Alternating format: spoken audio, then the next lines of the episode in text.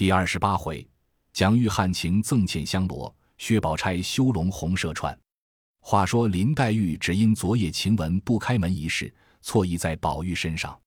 至次日又可巧遇见见花之妻，正是一腔无名正未发泄，又勾起伤春愁思，因把些残花落半去掩埋，由不得感花伤己，哭了几声，便随口念了几句。不想宝玉在山坡上听见，先不过点头感叹。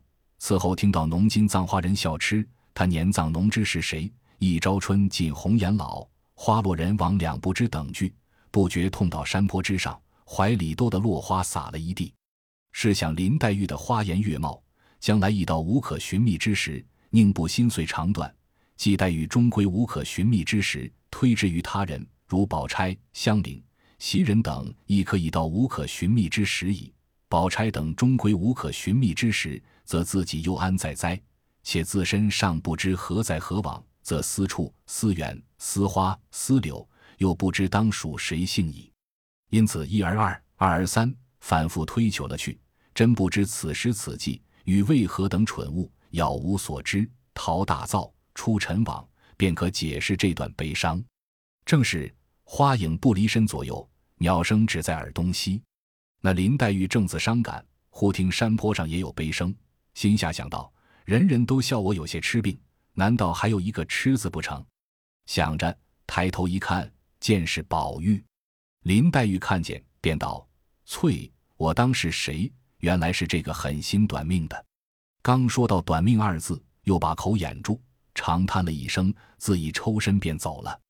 这里宝玉悲痛了一回，忽抬头不见了黛玉，便知黛玉看见他躲开了，自己也觉无味。抖抖吐起来，下山寻归旧路，往怡红院来。可巧看见林黛玉在前头走，连忙赶上去，说道：“你且站着，我知道你不理我，我只说一句话，从今以后撂开手。”林黛玉回头见是宝玉，待要不理他，听他说只说一句话，从此撂开手，这话里有文章，少不得站住，说道：“有一句话，请说来。”宝玉笑道：“两句话说了。”你听不听？黛玉听说，回头就走。宝玉在身后面叹道：“既有今日，何必当初？”林黛玉听见这话，由不得站住，回头道：“当初怎么样？今日怎么样？”宝玉叹道：“当初姑娘来了，那不是我陪着玩笑。凭我心爱的姑娘要就拿去，我爱吃的，听见姑娘也爱吃，连忙干干净净收着等姑娘吃。”一桌子吃饭，一床上睡觉，丫头们想不到的，我怕姑娘生气，我替丫头们想到了。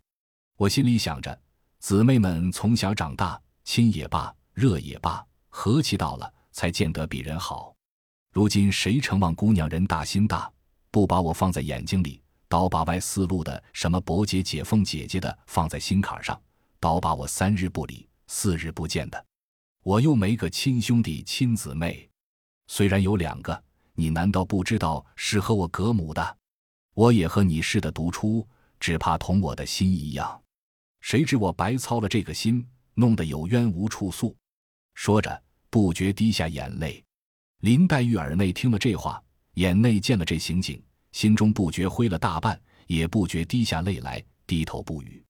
宝玉见他这般行景，遂又说道：“我也知道我如今不好了。”但只凭着怎么不好，万不敢在妹妹跟前有错处，便有一二分错处。你倒是或教导我，借我下次，或骂我两句，打我两下，我都不灰心。谁知你总不理我，叫我摸不着头脑，少魂失魄，不知怎么样才好。就便死了，也是屈死鬼，任凭高僧高道忏悔，也不能超生，还得你申明了缘故，我才得脱生的。黛玉听了这话。不觉将昨晚的事都忘在九霄云外了，便说道：“你既这么说，昨儿为什么我去了，你不叫丫头开门？”宝玉诧异道：“这话从那里说起？我要是这么样，立刻就死了。”林黛玉啐道：“大清早起，死呀活的也不忌讳。你说有呢就有，没有就没有，起什么事呢？”宝玉道：“实在没有见你去，就是宝姐姐坐了一坐就出来了。”林黛玉想了一想，笑道：“是了，想必是你的丫头们懒带动、丧生歪气的，也是有的。”宝玉道：“想必是这个缘故。等我回去问了是谁，教训教训他们就好了。”黛玉道：“你的那些姑娘们也该教训教训，只是论理我不该说。今儿得罪了我的事小，倘或明宝姑娘来，什么贝姑娘来，也得罪了，事情岂不大了？”说着，抿着嘴笑。宝玉听了，又是咬牙，又是笑。二人正说话，只见丫头来请吃饭，遂都往前头来了。王夫人见了林黛玉，因问道：“大姑娘，你吃那鲍太医的药可好些？”林黛玉道：“也不过这么着。老太太还叫我吃王大夫的药呢。”宝玉道：“太太不知道，林妹妹是内症，先天生的弱，所以禁不住一点风寒。不过吃两剂煎药，疏散了风寒，还是吃完药的好。”王夫人道。前儿大夫说了个丸药的名字，我也忘了。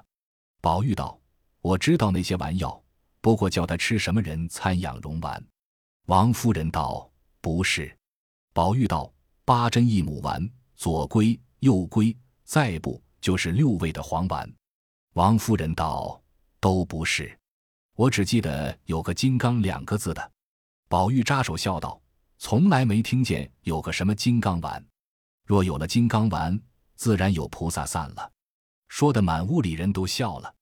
宝钗抿嘴笑道：“像是天王补心丹。”王夫人笑道：“是这个名。”如今我也糊涂了。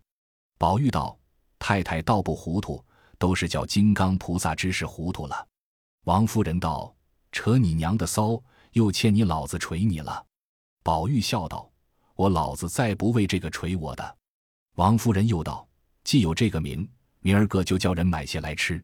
宝玉道：“这些都不中用的，太太给我三百六十两银子，我替妹妹配一料丸药，保管一料不完就好了。”王夫人道：“放屁！什么药就这么贵？”宝玉笑道：“当真的呢。我这个方子比别的不同，那个药名也古怪，一时也说不清。只讲那投胎紫河车，人形带夜餐，三百六十两还不够。”龟大的何首乌、千年松根、茯苓胆，诸如此类的药都不算为奇，只在群药里算那为君的药。说起来吓人一跳。前儿薛大哥哥求了我一二年，我才给了他这方子。他拿了方子去，又寻了二三年，花了有上千的银子才配成了。太太不信，只问宝姐姐。宝钗听说，笑着摇手道：“我不知道，也没听见。”你别叫姨妈问我。王夫人笑道：“到底是宝丫头好孩子，不撒谎。”宝玉站在当地，听见如此说，回身把手一拍，说道：“我说的倒是真话呢，倒说我撒谎。”口里说着，忽一回身，只见林黛玉坐在宝钗身后，抿着嘴笑，用手指头在脸上画着羞她。凤姐因在里间房里看着人放桌子，听如此说，便走来笑道：“宝兄弟不是撒谎。”这倒是有的。上日薛大哥亲自和我来寻珍珠，我问他做什么，他说配药，他还抱怨说不配也罢了，如今那里知道这么费事。我问他什么药，他说是宝兄弟的方子，说了多少药，我也没工夫听。他说不然我也买几颗珍珠了，只是定要头上戴过的，所以来和我寻。他说妹妹就没散的，花上也使得掐下来。过后，我剪好的再给妹妹穿了来。我没法把两只珠花现拆了给她，还要一块三尺上用大红纱去，乳波乳了，何面子呢？凤姐说一句，那宝玉念一句佛，说太阳在屋子里呢。凤姐说完了，宝玉又道：“太太想，这不过是将就呢。正经按那方子，这珍珠宝石定要在古坟里的。”有那古时富贵人家装果的头面拿了来才好，如今那里为这个去刨坟掘墓，所以只是活人带过的也可以使得。王夫人道：“阿弥陀佛，没当家花花的，就是坟里有这个，人家死了几百年，这会子翻尸倒骨的，做了药也不灵。”宝玉向林黛玉说道：“你听见了没有？难道二姐姐也跟着我撒谎不成？”脸望着林黛玉说话。却拿眼睛瞟着宝钗，林黛玉便拉王夫人道：“舅母听听，宝姐姐不替她圆谎，她直问着我。王夫人也道：“宝玉很会欺负你妹妹。”宝玉笑道：“太太不知道这缘故。宝姐姐先在家里住着，那薛大哥哥的事她也不知道，何况如今在里头住着呢，自然是越发不知道了。林妹妹才在背后羞我，打量我撒谎呢。”正说着，只见贾母房里的丫头找宝玉、林黛玉去吃饭，林黛玉也不叫宝玉，便起身拉了那丫头就走。那丫头说。等着宝玉一块走，林黛玉道：“他不吃饭了，咱们走，我先走了。”说着便出去了。宝玉道：“我今儿还跟着太太吃吧。”王夫人道：“罢罢，我今儿吃斋，你正经吃你的去吧。”宝玉道：“我也跟着吃斋。”说着便叫那丫头去罢，自己先跑到桌子上坐了。王夫人向宝钗等笑道。你们只管吃你们的，由他去罢。宝钗阴笑道：“你正经去罢，吃不吃陪着林妹妹走一趟，她心里打紧的不自在呢。”宝玉道：“理他呢，过一会子就好了。”一时吃过饭，宝玉一则怕贾母记挂，二则也记挂着林黛玉，忙忙的要茶漱口。探春、惜春都笑道：“二哥哥，你成日家忙些什么？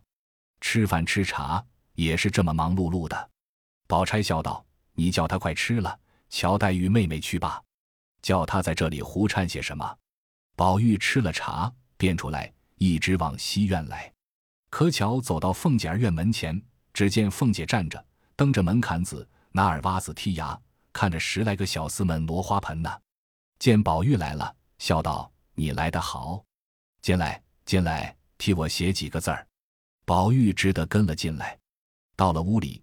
凤姐命人取过笔砚纸来，向宝玉道：“大红装缎四十匹，蟒缎四十匹，上用纱各色一百匹，金项圈四个。”宝玉道：“这算什么？又不是账，又不是礼物，怎么个写法？”凤姐道：“你只管写上，横竖我自己明白就罢了。”宝玉听说，只得写了。凤姐一面收起，一面笑道：“还有句话告诉你，不知你依不依？”你屋里有个丫头叫红玉的，我要叫了来使唤，明我再替你挑几个，可使得？宝玉道：“我屋里的人也多得很，姐姐喜欢谁，只管叫了来，何必问我？”凤姐笑道：“既这么着，我就叫人带她去了。”宝玉道：“只管带去。”说着便要走。凤姐儿道：“你回来，我还有一句话呢。”宝玉道：“老太太叫我呢，有话等我回来吧。”说着。便来至贾母这边，只见都已吃完饭了。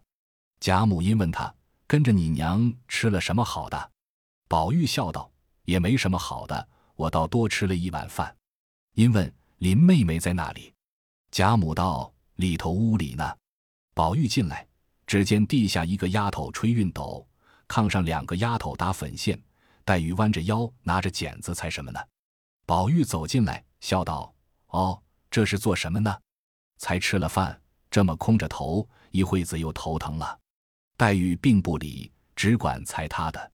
有一个丫头说道：“那块绸子剪还不好呢，再熨它一熨。”黛玉便把剪子一撂，说道：“理他呢，过一会子就好了。”宝玉听了，只是纳闷。只见宝钗、探春等也来了，和贾母说了一回话。宝钗也进来，问林妹妹做什么呢？见林黛玉裁剪。阴笑道：“越发能干了，连裁剪都会了。”黛玉笑道：“这也不过是撒谎哄人罢了。”宝钗笑道：“我告诉你个笑话，才刚为那个要我说了个不知道，宝兄弟心里不受用了。”林黛玉道：“理他呢，过一会子就好了。”宝玉向宝钗道：“老太太要磨骨牌，正没人呢，你磨骨牌去罢。”宝钗听说，便笑道：“我是为磨骨牌才来了。”说着便走了。林黛玉道：“你倒是去罢，这里有老虎，看吃了你。”说着又踩。宝玉见他不理，只得还陪笑说道：“你也去逛逛，再才不迟。”林黛玉总不理。宝玉便问丫头们：“这是谁教裁的？”林黛玉见问丫头们，便说道：“凭他谁叫我裁，也不关二爷的事。”宝玉方欲说话。只见有人进来回说：“外头有人请。”宝玉听了，忙撤身出来。黛玉向外头说道：“阿弥陀佛，赶你回来，我死了也罢了。”宝玉出来至外面，只见贝明说道：“冯大爷家请。”宝玉听了，知道是昨日的话，便说要衣裳去，自己便往书房里来。贝明一直到了二门前等人，只见出来了一个老婆子。贝明上去说道：“宝二爷在书房里等出门的衣裳，你老人家进去带个信儿。”那婆子道：“放你娘的屁！倒好，宝二爷如今在园里住着，跟他的人都在园里，你又跑了这里来带信儿。”北明听了，笑道：“骂的是，我也糊涂了。”说着，一径往东边二门前来。可巧门上小厮在甬路底下踢球，北明将缘故说了，有个小厮跑了进去半日，才抱了一个包袱出来，递与贝明。回到书房里，宝玉换了，命人备马。只带着贝明、除药、双瑞、双寿四个小厮去了。一径到了冯子英家门口，有人报与冯子英出来迎接进去。只见薛蟠早已在那里酒后，还有许多唱曲儿的小厮，并唱小旦的蒋玉菡、锦香院的妓女云儿，大家都见过了。然后吃茶，宝玉请茶笑道：“前儿所言幸与不幸之事，我昼悬夜想，今日一闻，呼唤极至。”冯子英笑道：“你们令姑表弟兄倒都心实。前日不过是我的设词，诚心请你们一饮，恐又推脱，故说下这句话。今日一邀即至，谁知都信真了。”说毕，大家一笑，然后摆上酒来，依次坐定。冯子英先命唱曲的小厮过来让酒，然后命人也来敬酒。那薛蟠三杯下肚，不觉忘了情，拉着云儿的手笑道。你把那提起心眼儿的曲子唱个我听，我吃一坛如何？云儿听说，只得拿起琵琶来唱道：“两个冤家都难丢下，想着你来又记挂着他。两个人形容俊俏，都难描画。像左小右妻私定在图架，一个偷情，一个寻拿，拿住了三曹对岸，我也无回话。”唱毕，笑道：“你喝一坛子罢了。”薛蟠听说，笑道。不值一谈，再唱好的来。宝玉笑道：“听我说来，如此滥饮，亦醉而无味。我先喝一大海，发一心令，有不尊者，连罚十大海，逐出席外，与人斟酒。”冯子英、蒋玉菡等都道：“有理有理。”宝玉拿起海来，一气饮尽，说道：“如今要说悲、愁、喜、乐四字，都要说出女儿来，还要注明这四字的缘故。”说完了，饮门杯，酒面要唱一个新鲜十样曲子，酒底要吸上生风一样东西，或古诗就对四书五经成语。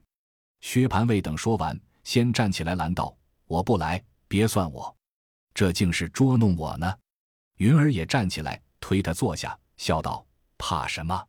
这还亏你天天吃酒呢，难道连我也不如？我回来还说呢，说是了，爸。”不是了，不过罚上几杯，那里就醉死了。你如今一万令，到鹤石大海下去给人斟酒不成？众人都拍手道妙。薛蟠听说，无法值得做了。听宝玉说道：“女儿悲，青春已大守空闺；女儿愁，悔教夫续蜜封侯；女儿喜，对镜晨妆颜色美；女儿乐，秋千架上春衫薄。”众人听了，都说道：“说的有理。”薛蟠独扬着脸，摇头说：“不好，该罚。”众人问：“如何该罚？”薛蟠道：“他说的我通不懂，怎么不该罚？”云儿便拧他一把，笑道：“你悄悄的想你的爸，回来说不出，又该罚了。”于是拿琵琶听宝玉唱道：“滴不尽相思血泪抛红豆，开不完春柳春花满画楼。”睡不稳，纱窗风雨黄昏后；忘不了新愁与旧愁，咽不下玉粒金唇噎满喉；照不见菱花镜里形容瘦，展不开的眉头，挨不明的更漏。呀，恰便似遮不住的青山隐隐，流不断的绿水悠悠。唱完，大家齐声喝彩。薛蟠说：“五板。”宝玉饮了门杯，便拈起一片梨来说道：“雨打梨花深闭门。”完了令，下该冯子英说道：“女儿悲，儿夫染病在垂危；女儿愁，大风吹倒梳妆楼；女儿喜，投胎养了双生子；女儿乐，思想花园掏蟋蟀。”说毕，端起酒来，唱道：“你是个可人，你是个多情，你是个刁钻古怪鬼灵精，你是个神仙也不灵。我说的话你全不信，只叫你去背地里细打听，才知道我疼你不疼。”唱完，饮了门杯，说道：“鸡声茅店月。”另完，下该云儿，云儿便说道：“女儿悲，将来终身只靠谁？”薛蟠叹道：“我的儿有你薛大爷在，你怕什么？”众人都道：“别混他，别混他。”云儿又道：“女儿愁，妈妈打骂何时休？”薛蟠道：“瞧我见了你妈，还吩咐他不叫他打你呢。”众人都道。再多言者，罚酒十杯。薛蟠连忙自己打了一个嘴巴子，说道：“没耳性，再不许说了。”云儿又道：“女儿喜，情郎不舍还家里；女儿乐，住了箫管弄弦索。”说完，便唱道：“豆蔻开花三月三，一个虫儿往里钻，钻了半日不得进去，爬到花上打秋千。肉儿小心肝，我不开了你怎么钻？”唱毕。饮了门杯，便拈起一个桃来说道：“桃之夭夭。”令完，下该薛蟠。薛蟠道：“我可要说了。女儿悲，说了半日，不见说底下的。”冯子英笑道：“悲什么？快说来。”薛蟠登时急的眼睛铃铛一般，瞪了半日，才说道：“女儿悲。”又咳嗽了两声，说道：“女儿悲，嫁了个男人是乌龟。”众人听了。都大笑起来。薛蟠道：“笑什么？难道我说的不是？一个女儿嫁了汉子，要当王八，怎么不伤心呢？”众人笑得弯腰，说道：“你说的很是，快说底下的。”薛蟠瞪了一瞪眼，又说道：“女儿愁。”说了这句，又不言语了。众人道：“怎么愁？”薛蟠道：“女儿愁，绣房窜出个大马猴。”众人呵呵笑道：“该罚，该罚。”这句更不通，先还可恕。说着，便要筛酒。宝玉笑道：“押韵就好。”薛蟠道：“令官都准了，你们闹什么？”众人听说，方才罢了。云儿笑道：“下两句越发难说了，我替你说罢。”薛蟠道：“胡说，当真我没好的了。听我说罢。”女儿喜。洞房花烛朝拥起，众人听了都诧异道：“这句何其太韵！”薛蟠又道：“女儿乐，一根往里戳。”众人听了都回头说道：“该死，该死！快唱了吧！”薛蟠便唱道：“一个蚊子，哼哼哼！”众人都怔了，说：“这是个什么曲儿？”薛蟠还唱道：“两个苍蝇嗡嗡嗡。”众人都道：“罢。”罢罢，薛蟠道：“爱听不听，这是新鲜曲儿，叫做哼哼韵。你们要懒待听，连酒底都免了，我就不唱。”众人都道：“免了吧，免了吧，倒别耽误了别人家。”于是蒋玉菡说道：“女儿悲，丈夫一去不回归；女儿愁，无钱去打桂花油；女儿喜，灯花并头结双蕊；女儿乐。”夫唱妇随真和和，说毕，唱道：“可惜你天生百媚娇，下便似活神仙离碧霄。度青春年正小，佩鸾凤针也着呀。看天河正高，听桥楼鼓敲，踢银灯童入渊为敲。”唱毕，饮了门杯，笑道：“这诗词上我倒有限，幸而昨日见了一副对子，可巧只记得这句。幸而席上还有这件东西。”说毕。便干了酒，拿起一朵木樨来，念道：“花气袭人之昼暖。”众人倒都依了，完令。薛蟠又跳了起来，喧嚷道：“了不得，了不得！该罚，该罚！这席上并没有宝贝，你怎么念起宝贝来？”蒋玉菡怔了，说道：“何曾有宝贝？”薛蟠道：“你还赖呢，你再念来。”蒋玉菡只得又念了一遍。薛蟠道：“袭人可不是宝贝是什么？你们不信，只问他。说毕，指着宝玉。宝玉没好意思起来，说：“薛大哥，你该罚多少？”薛蟠道：“该罚，该罚。”说着，拿起酒来一饮而尽。冯子英与蒋玉菡等不知缘故，云儿便告诉了出来。蒋玉菡忙起身赔罪，众人都道：“不知者不作罪。”少客，宝玉出席解手，蒋玉菡便随了出来。二人站在廊檐下，蒋玉菡又赔不是。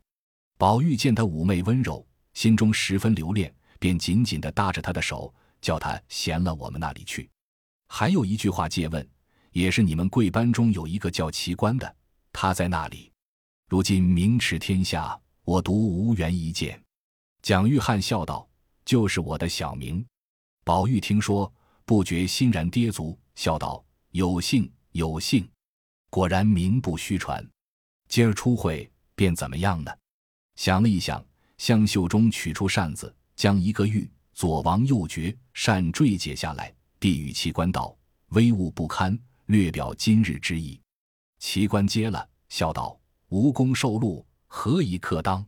也罢，我这里得了一件奇物，今日早起方戏上，还是簇新的，了可表我一点亲热之意。”说毕，撩衣将系小衣儿一条大红汗巾子解了下来，递与宝玉道：“这汗巾子是茜香国女国王所供之物，夏天系着，肌肤生香，不生汗渍。昨日北京王给我的，今日才上身。”若是别人，我断不肯相赠。二爷，请把自己系的解下来，给我系着。宝玉听说，喜不自禁，连忙接了，将自己一条松花汗衫解了下来，递与奇观。二人方束好，只听一声大叫：“我可拿住了！”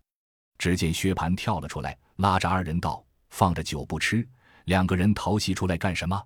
快拿出来，我瞧瞧。”二人都道：“没有什么。”薛蟠那里肯依，还是冯子英出来才解开了。